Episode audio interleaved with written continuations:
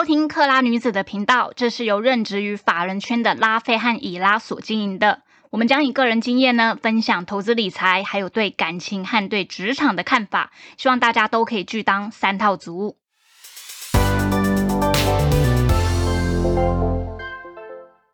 大家好，我是拉菲。大家好，我是以拉。今天是二十五号，我们录音的时间。对，外面正在下着滂沱大雨。然后最近盘市真的也是很难操作。对，现在又在哎，现在股票现在是破破底了吗？我记得有破十日线，好像守不住。今天不知道有没有守住这样子。昨天就是有破那个嘛，万六，现在又对对对对，现在好像有点在在撑在那个地方，对不对？反正每次我发觉最近每次录那个录 podcast 的时候，好像都是。这种大跌行情不太好的时候，这样。嗯，可是像最近就是空单也不好做啊，因为你看像那个美股有时候忽然大跌，第四节又整个拉回来，就是很震荡啊。你你可能觉得哎，好像已经筑底了，然后就觉得哎，奇怪，费半又三趴，到底怎么回事？这样就有点这样。然后那个 F F E D 那种同样的话题讲了又讲，讲了又讲，然后每一次都可以造成股市很大的动荡，这样子，你会根本就不知道该怎么做这样。或是第四节就什么 V 回来啊，或者第四节。原本大涨，然后又跌回去。不过就是奉劝所有的就是朋友，就是碰到这种时候，我们就宁可不要出手了。如果你有股已经有股票在身上的人，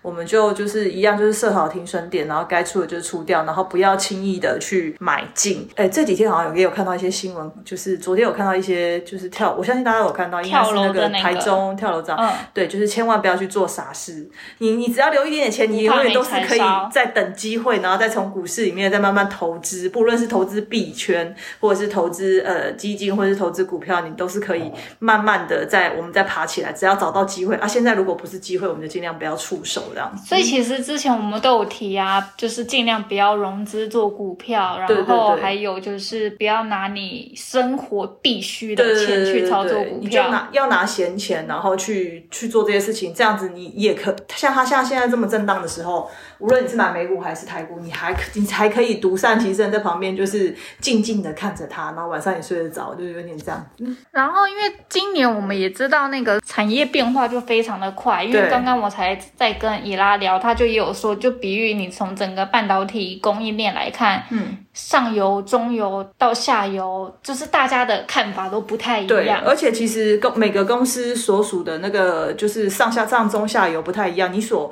知道的一些讯息跟产业的一些事情特性也都会不一样。可能你今天听到这间讲说，哎，好像我们公司要下修了，你可能后哥哥马上就听到别人讲，哎，没有啊，我们产的很紧，就是会现在现在已经会变得就是说，呃，在电子业已经会发现这样的状况，这样子就是非常的没有办法串起来。所有的一个连贯这样子，反正如果碰到这种时候。我们通常都是选择就是不做，我们等到就是讲句坦白，就是几率问题。你等到可以知诶可以掌握在手上的东西很确定又多的话，然后你再去出手。我觉得是是这样子啊，不要轻易的去忽然听到什么，然后买进，又忽然听到什么，觉得诶好像不会跌成这样子，然后我就死抱着。我觉得都不要，反正就是纪律，就是纪律，就是你怎么操作，你就是怎么那样去走这样子。这一集呢，我们要分享就是之前我们在抽书的活动，有一个粉丝问我们说，景气循环各阶。段如何选产业和选股？其实我们那时候看到了这个问题，有有稍微思考一下。其实这是一个蛮大的一个一个议题，你知道吗？所以其实我跟那个拉菲，我们有去就是稍微去整理一下，粗略的整理一下。我们没有办法，就是说可能太细分告诉你是什么股票，但是也许我们可以告诉你说，周期这个周期到了之后，你可能可以注意到什么产业这样子。然后我觉得，如果碰到的当下，我们再去注意一下，他那个时候很多公司的一些不同性，因为你。现在你像我们现在可能哎是车用半导体那些，那你可能明年就不是啦，或者是后年就不是啦，就是要注意的东西是完全不太一样的。所以我觉得我们就可能先来聊一下，就是说像那个景气循环呐，就是我们有一应该都是大家都知道，就是有分四个期。第一个就是所谓的那个景气复苏初期，那景气复苏初期就是类似就是 GDP 成长跟温和通膨还有温和失业率的时候，这个时候就是成长型或是景气循环型产业的股票表现比较好。然后像这个时候，我觉得我们就可以注意一些像汽车啊、半导体的这种行业。那像第二个时第二个时期，大概就是在景气加速成长时间的时候，那那个时候就是诶 GDP 会大幅的成长，然后温和的通膨，还有有温和的失业率的时候，那这个时候呢，我觉得我们可以去注意一些营运转机型的产业股票表现比较好的，例如像那种三 C 产品啊，那种硬体行业，像那种苹果概念，还有娱乐行业，这种时期是比较适合注意这种产业的。像第三个就是说，在景气触顶回落之后的时期，这时候呢，GDP 的表现会是持平或是衰退，然后会温和的通膨跟失业率会走高。像这种时衰退的时候呢，防御型产业的股票呢，就会是我们那时候比较适合注意的时候，像那种食品行业啊、餐饮行业，还有通讯行业。最后一个就是那种景气衰退时期，就是 G GDP 衰退跟像通膨增温跟失业率走高这种时候，价值型产业的股票会表现比较好，像说那种民生基础建议的那种行业，跟金本基础行业，像那种黄金抗通膨的黄金。所以反正就是整体来说，就是说，呃，如果说能够用总体经济的数据啊，先在景气的谷底的时候，就是说加码，然后配合买进，然后之后在景气的高峰适适时的卖出。但我觉得这个谁都想要，就是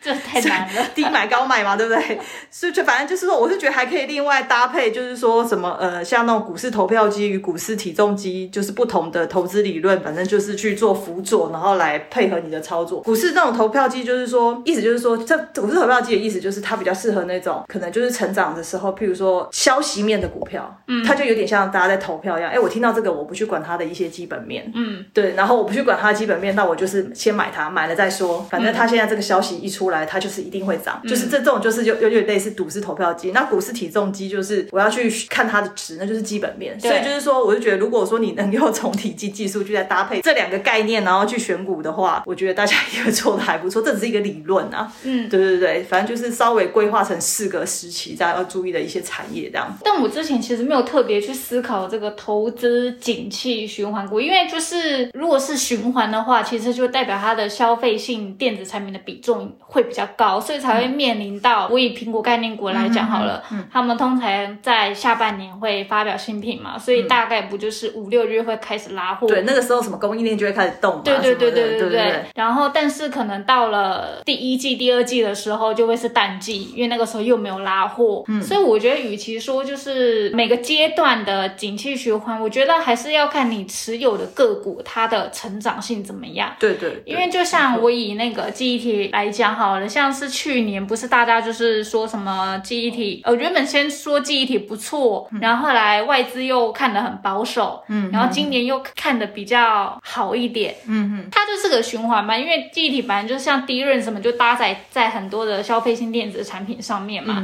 呃，但是你看像万红是做 No Fresh 居多，然后华邦电也蛮多高容量的产品，然后就是其实就算都是记忆体，但他们做的东西还是不一样，所以我觉得应该还是要关注在这个公司会不会成长。对对对，就是你就是你没有办，我觉得分的这么粗浅，这样就是刚才像我们这样分个四个，就是四个时期，然后四个时期刚看的产业，我觉得这真的其实还是蛮不够的。对，真的就是还是要去就是细看一下，就是像刚才拉菲在讲的，就是他可能做的产品又不太一样，然后这个叫什么产品比重，对，这个公司的产品比重，然后你再去去研究它这样子，然后你才能去才能去买卖这张股票这样。而且我觉得有个重点是，就是在投资这种景气循环的这个部分，就是不能过度集中，因为你看到像非常久以前不是那个什么记忆体一片倒，对对，那个时候整个族群就是就就一片拜拜嘞。对，然后你看像被动元件，二零一七年很好，后来二零一八尾声到二零一九一片不好哎。我有时候觉得这些产业有时候一下好像那个记得那个像你刚刚讲二零一七那个被动元件很好那个时候，就连那种名不经传的小的那种被动元件都一直涨翻天呢。对，你有时候都觉得超超夸张的，不晓得是在干什么。但是我有在思考，他是不是这个粉丝是不是他想问的是，因为所谓的景气循环各阶段是不是就是指向现在的现在这样的景气，就是面临通膨，然后大家消费力下滑，终端应用降温，他其实是不是在讲？如果说以现在这个时期来看，他想说这个时期要注意什么股票，是不是？对，或者是如何操作这样子？但对，但是我觉得这样子又细分很多。譬如说，你看像现在目前这种行情，就就是像你讲高通膨嘛这样子，然后各国又一直在出一些制裁，在压制这些，反正就是热钱之类的这样子，然后升息啊什么之类。如果说你买一些像我们刚刚讲，你可能买一些防御型的股票，就是跌都不要跌太多，但是碰到这种时候，它还是很痛，它还是照跌不误。那现在又碰到一个情形，就是说，如果说好，那你觉得说这里是底部，那它止跌了，它要反弹，那你要去买什么样的股票？你一样要买防御型吗？还是说，就是你要又变得又以基本面还是技术面来看？你要买跌升反弹的嘛？嗯，还是买基本型好的？那跌升反弹可能会比较快啊。那你到底是要操纵哪一个？所以我觉得其实玩股票不太能够细，应该讲说粗浅的分成这四个。我觉得要更细的去看一些东西，然后跟当时的环境背景，我觉得这是比较人性化的操作啦。如果看书，这个就有点像是我刚刚在解释的那些，有点像看书在在玩股票的实际要操作的时候，其实你要看的完全就不是这样子。因为你说好了，像被动人券，二零一七年那个时候，是因为那个时候说日产要退出消费型的，就是 LCC 这部分，所以那个时候就会说台厂就取代了这样的一个空间。对，确实被动人券它就算是景气循环，可是当时就是有那样的时空背景，对，所以他们就表现的很好，没有人在管它的景气循环。对，然后后来这两年大家有注意到，像立基型的 DDR 三，就是那个记忆体的部分，会表现的很不错，是因为就是那个主要的敌人厂他们要退出 DDR 三，因为他们要往四啊五啊发展，就是往更高规格的，嗯，但会有不同的时空背景，嗯所以也就是说，如果你是要说像刚刚伊伊拉讲的，你在现在这个阶段，哈，你现在去操作防御型的股票，那之后如果我们看到讯号直跌，这个时候你要操作什么？你反而要回过头去想说，那这个时候，对，那你你是要应该要买进什么样的股票？那但是也许这个时候并不会是属于所谓什么成长期、成长期，或者是什么什么什么类似什么复苏期这样，它可能还是在一个诶所谓的低低档的那种地方。但是这个时候，我们觉得已经可以，你可能可以去寻找一些可能基本变好啊，然后未来又有发展，然后被错杀的那些。反正操作股票这种东西，其实要考虑进去的概念跟因素实在是太多太多了。我觉得，如果说你要用成长四个成长东西来区分的话，稍微可能就是缩小你可能去寻找股票的范围。但是你实际上要操作的话，其实我觉得还是要看这公司的体质，然后跟你的平常的一些操作经验这样子。啊，或者是说你的股票的配置上也可以区分。比如之前哦，像现在这个阶段，你去布局防御型的股票，那之后开始止跌反弹的时候，你可以降低防御型的比重，然后去。可是这就是要灵活操作了，因为有些人可能没有办法这样太灵活操作，但是你就会错失了可能在反弹这段时间，因为防御型操作的防御型的股票一定是比较不会这么活泼，对。对对，所以那你一定会错失了一些比较成长成长快的一个股票。其实它这个问题好大哦，对它这个问题其实非常的 非常的庞大。你如果真的要去细分，要慢慢，你可以写好，你可以写一份报告出来，你知道吗？所以我们只能就是大略的跟一朋友，就是在听的朋友们稍微就是解释一下股票这是。分这四个周期，然后大概是看到什么产业。那其实真的你要实际去操作，你真的还是不能够只知道这一些。啊，或者是说，我觉得也可以说，像之前不是拜登政府就是要大举推动那个基础建设，然后银银建啊、建材、钢铁不就是涨蛮多的？对对对，也是可以要，就是要多看新闻，要注意各国政府的政策。那个时候就是有点像是我刚刚讲的，就是股市投票机，那个就有点像是你忽然这个新闻政策一出来，大家就一窝蜂的跑去了买了钢铁，那就只是一个政他们政策提出丢出来一个东西，然后你觉得说这个地方短期内会涨，然后大家就拼命去买，然后那时候那些股票就是会动，就是这样。我忽然想到一个，像是现在我们的